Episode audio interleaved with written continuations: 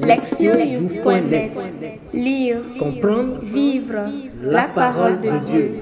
Lire ou écouter chaque semaine, www.lectionnews.net Dimanche de Pâques, année A. Priez. Psaume 118. Alléluia. Rendez grâce à Yahvé car il est bon, car éternel est son amour. Qu'elle le dise, la maison d'Israël, éternel est son amour. La droite de Yahvé a le dessus. La droite de Yahvé a fait prouesse. Non, je ne mourrai pas. Je vivrai et je publierai les œuvres de Yahvé. La pierre qu'ont rejetée les bâtisseurs est devenue la tête de l'homme. C'est là l'œuvre de Yahvé. Ce fut merveilleux à nos yeux. Lire la parole. Première lecture. Les actes des apôtres. Chapitre 10, verset 34. Verset 37 à 43. Alors, Pierre prit la parole et dit, Je constate en vérité que Dieu ne fait pas acception des personnes. Vous savez ce qui s'est passé dans toute la Judée. Jésus de Nazareth, ses débuts en Galilée, après le baptême proclamé par Jean, comment Dieu l'a oint de l'Esprit Saint, de puissance, lui qui a passé en faisant du bien et en guérissant tous ceux qui étaient tombés au pouvoir du diable, car Dieu était avec lui. Et nous, nous sommes témoins de tout ce qu'il a fait dans le pays des Juifs et à Jérusalem. Lui, qu'ils sont allés jusqu'à faire mourir en le suspendant au gibier. Dieu l'a ressuscité le troisième jour et lui a donné de se manifester, non à tout le peuple, mais aux témoins que Dieu l'avait choisi d'avance, à nous qui avons mangé et bu avec lui après sa résurrection d'entre les morts. Et il nous a enjoint de proclamer au peuple et d'attester qu'il est, lui le juge établi par Dieu pour les vivants et les morts. C'est de lui que tous les prophètes rendent ce, témoignage que quiconque croit en lui recevra par son nom la rémission de ses péchés. Deuxième lecture. Épître aux Colossiens 3, 1 à 4. Du moment donc que vous êtes ressuscités avec le Christ, recherchez les choses d'en haut, là où se trouve le Christ, assis à la droite de Dieu. Songez aux choses d'en haut, non à celles de la terre, car vous êtes morts et votre vie est désormais cachée avec le Christ en Dieu. Quand le Christ sera manifesté, lui, qui est votre vie, alors vous aussi vous serez manifestés avec lui, plein de gloire. Évangile. Jean chapitre 20, versets 1 à 9. Le premier jour de la semaine, Marie de Magdala vient de bonne heure au tombeau. Comme il faisait encore sombre, elle aperçoit la pierre enlevée du tombeau. Elle court alors et vient trouver Simon-Pierre ainsi que les autres disciples. Celui que Jésus aimait, et elle leur dit, On a enlevé le Seigneur du tombeau, et nous ne savons pas où on l'a mis. Pierre sortit donc, ainsi que l'autre disciple, et il se rendit au tombeau. Ils couraient tous les deux ensemble. L'autre disciple, plus rapide que Pierre, le devança de la course et arriva le premier au tombeau.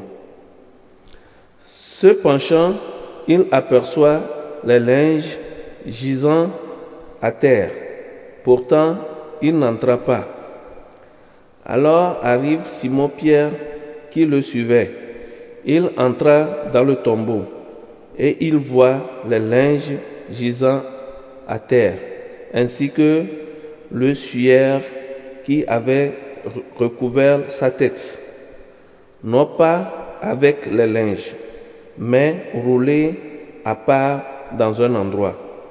Alors entra aussi l'autre disciple, arrivé le premier au tombeau. Il vit et il crut. En fait, il ne savait pas encore que, d'après l'Écriture, il devait ressusciter d'entre les morts. Entendre la parole. Thème. Le don suprême. Le dimanche de Pâques inaugure le temps pascal, qui est le plus important de l'année liturgique. Cette période, qui comprend huit dimanches, est entièrement centrée sur deux thèmes principaux, le don de la vie éternelle et le début du christianisme. Ces deux thématiques découlent d'un événement central qui est au cœur de ce temps liturgique, la résurrection du Christ. Pour manifester les deux orientations principales mentionnées ci-dessus, les premières lectures de ces huit dimanches ne sont pas tirées de l'Ancien Testament, mais des actes des apôtres qui décrivent les débuts de l'Église. Quant aux deuxièmes lectures et aux évangiles, ils sont tous centrés sur la résurrection. Les premiers mots que nous entendons le matin de Pâques sont ceux de Pierre qui déclare avec une conviction absolue que Dieu ne fait pas acception des personnes. Pierre avait enfin compris ce qu'était la mission de Jésus. Offrir le don de la vie éternelle à toute l'humanité. Une compréhension qu'il avait acquise au fil des années passées auprès de Jésus. Puis, lors de la vision du tombeau vide, et enfin de la rencontre avec le Seigneur ressuscité. En se référant à l'impartialité de Dieu, Pierre souligna le caractère universel de ce don. Les distinctions établies par les hommes, les vieilles divisions fondées sur les différences religieuses, ethniques et culturelles. Rien de tout cela n'avait plus cours désormais. En Jésus-Christ, Dieu avait créé quelque chose d'entièrement neuf et de totalement universel. Pierre poursuit en exposant les fondements de cette affirmation extraordinaire.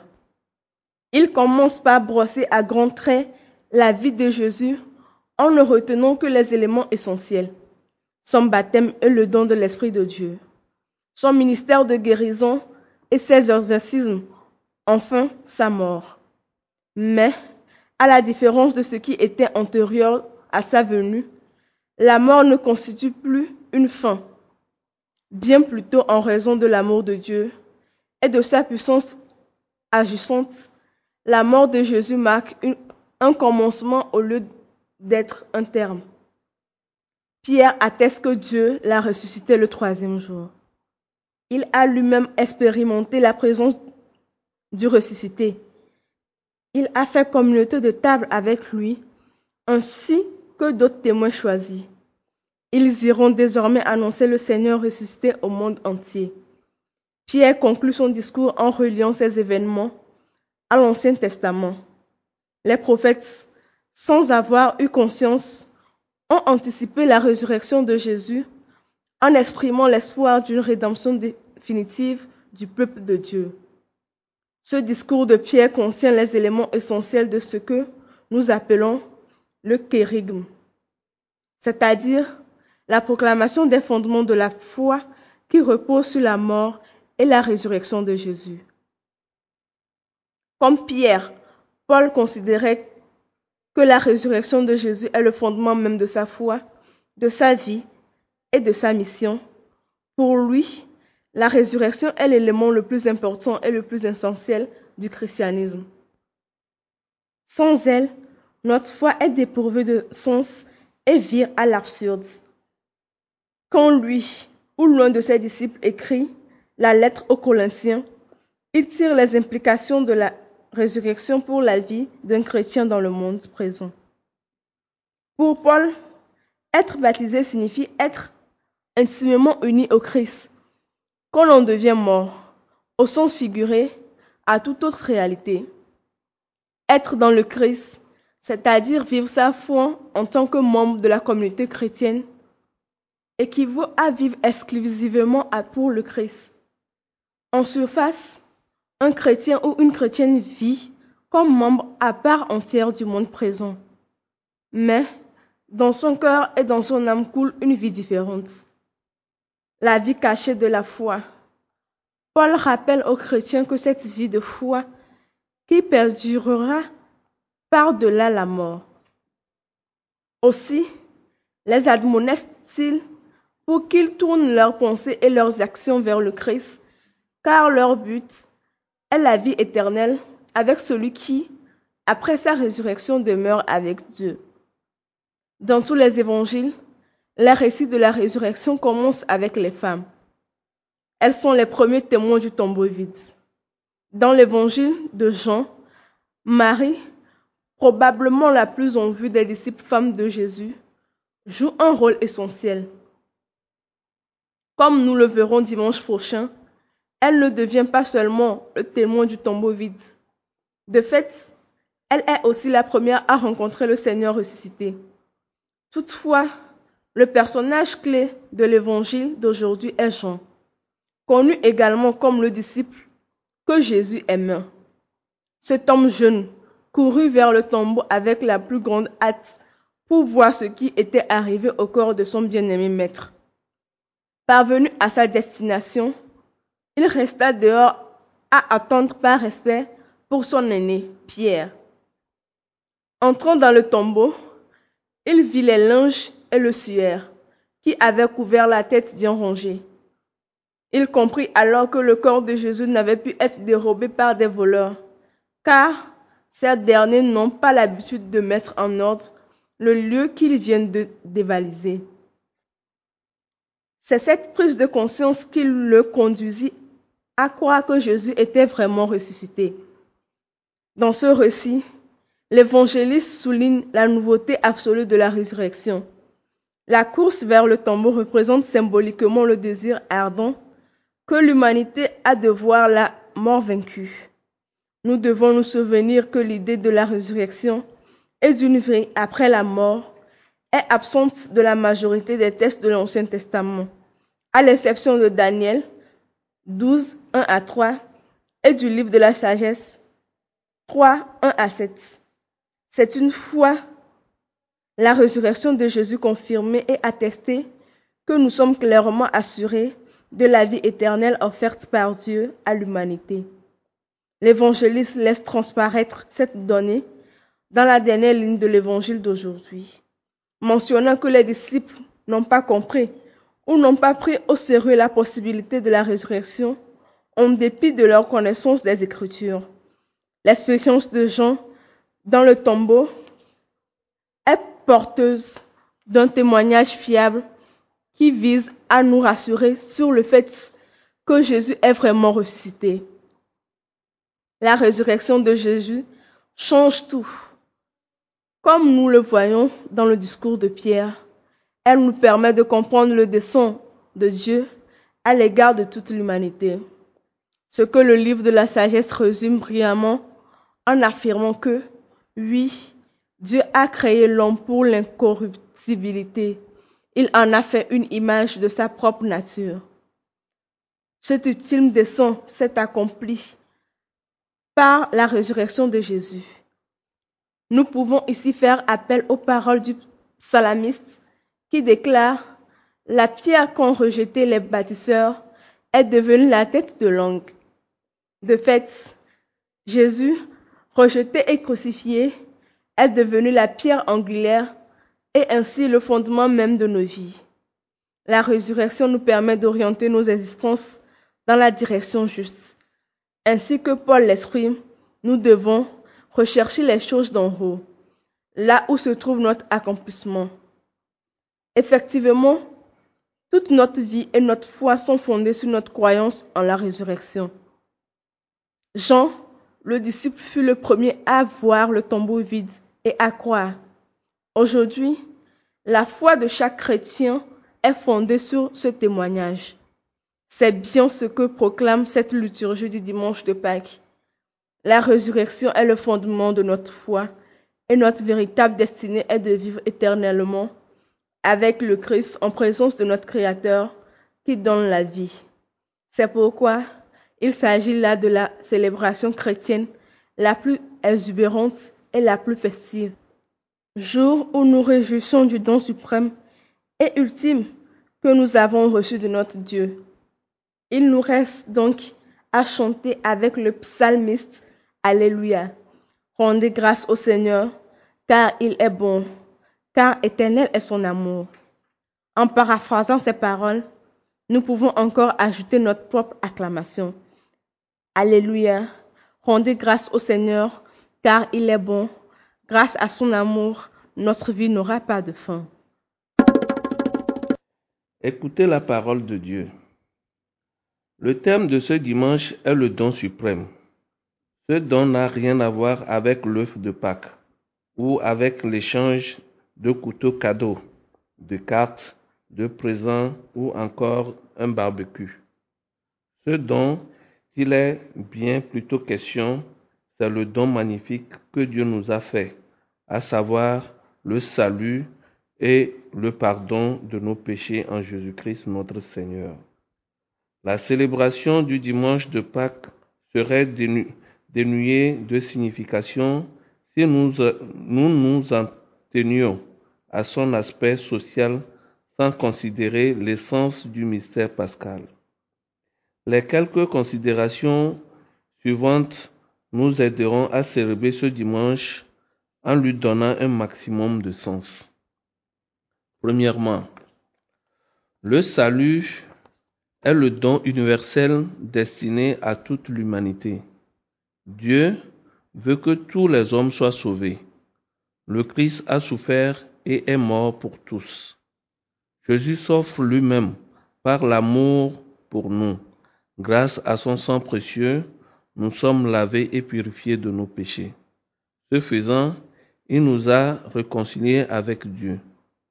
En fait, en effet, quand nous péchons, nous sommes séparés de la grâce, de l'amour de ce dernier.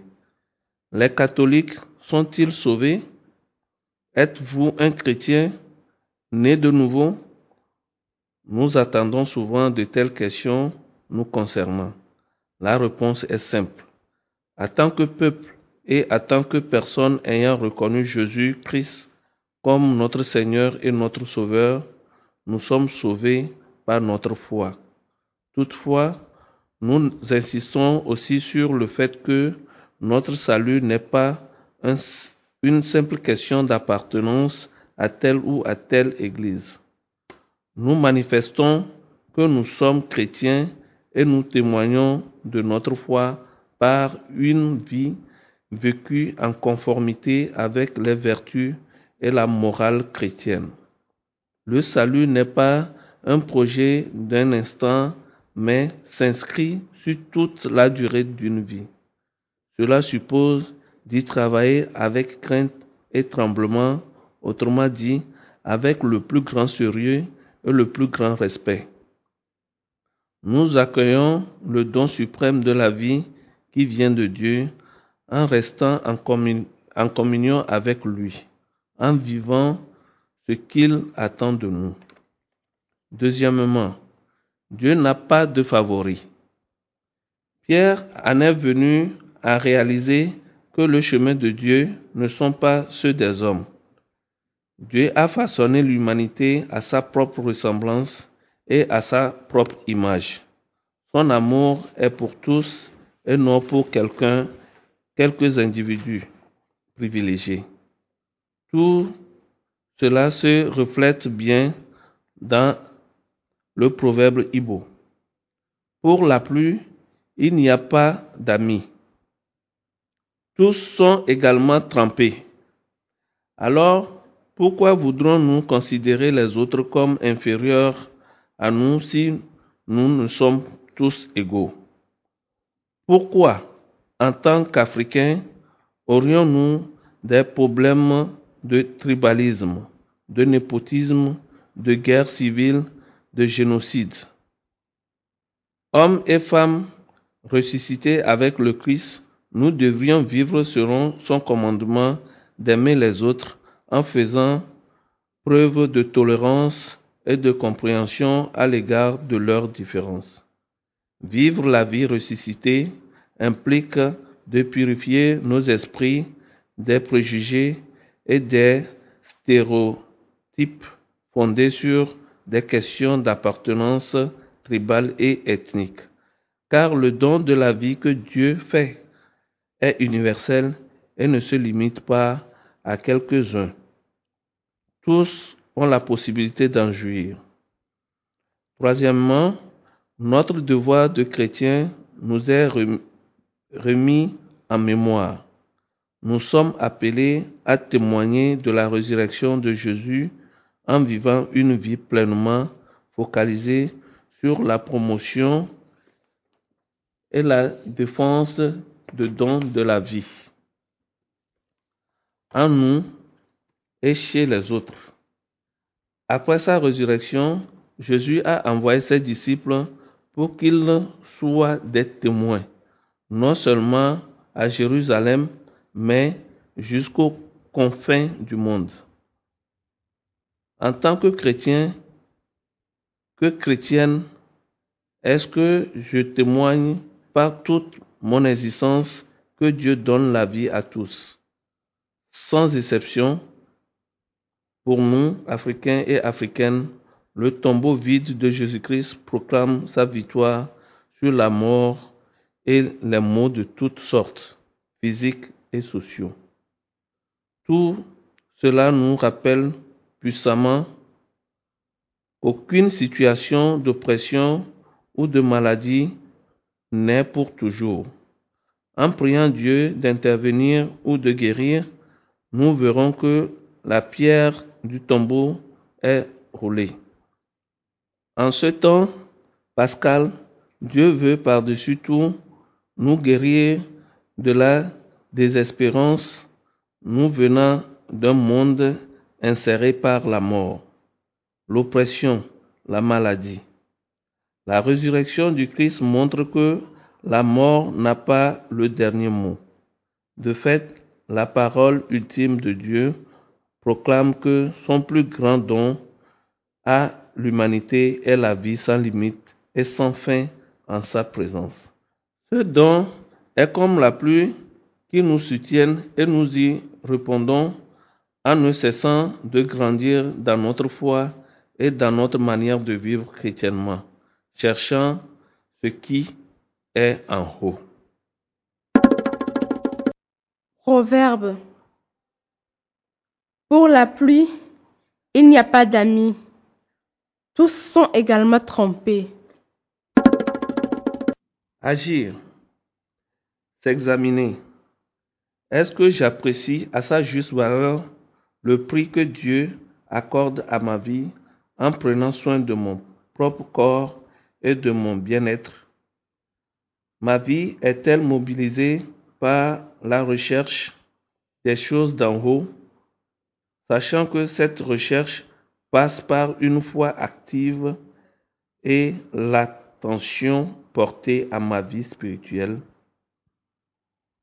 Répondre à Dieu.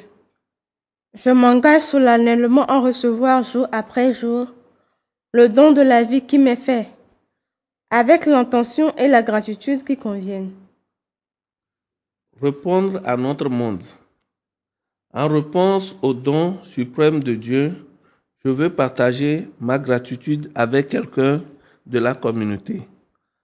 En, réponse au don suprême de Dieu, notre groupe envisagera une activité destinée à partager sa joie et sa gratitude avec les autres.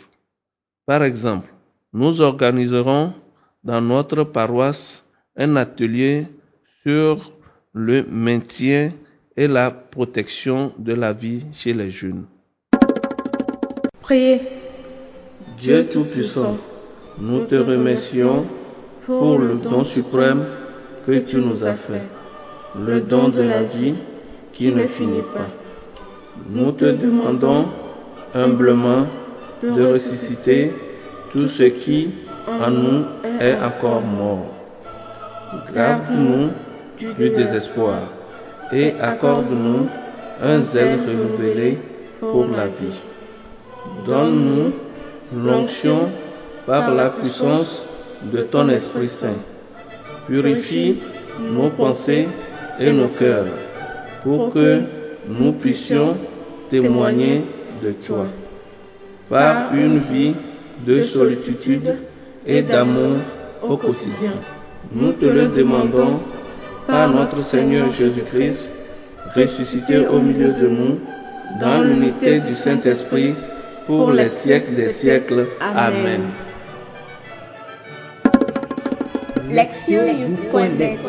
Lire, Comprendre, vivre la parole de Dieu.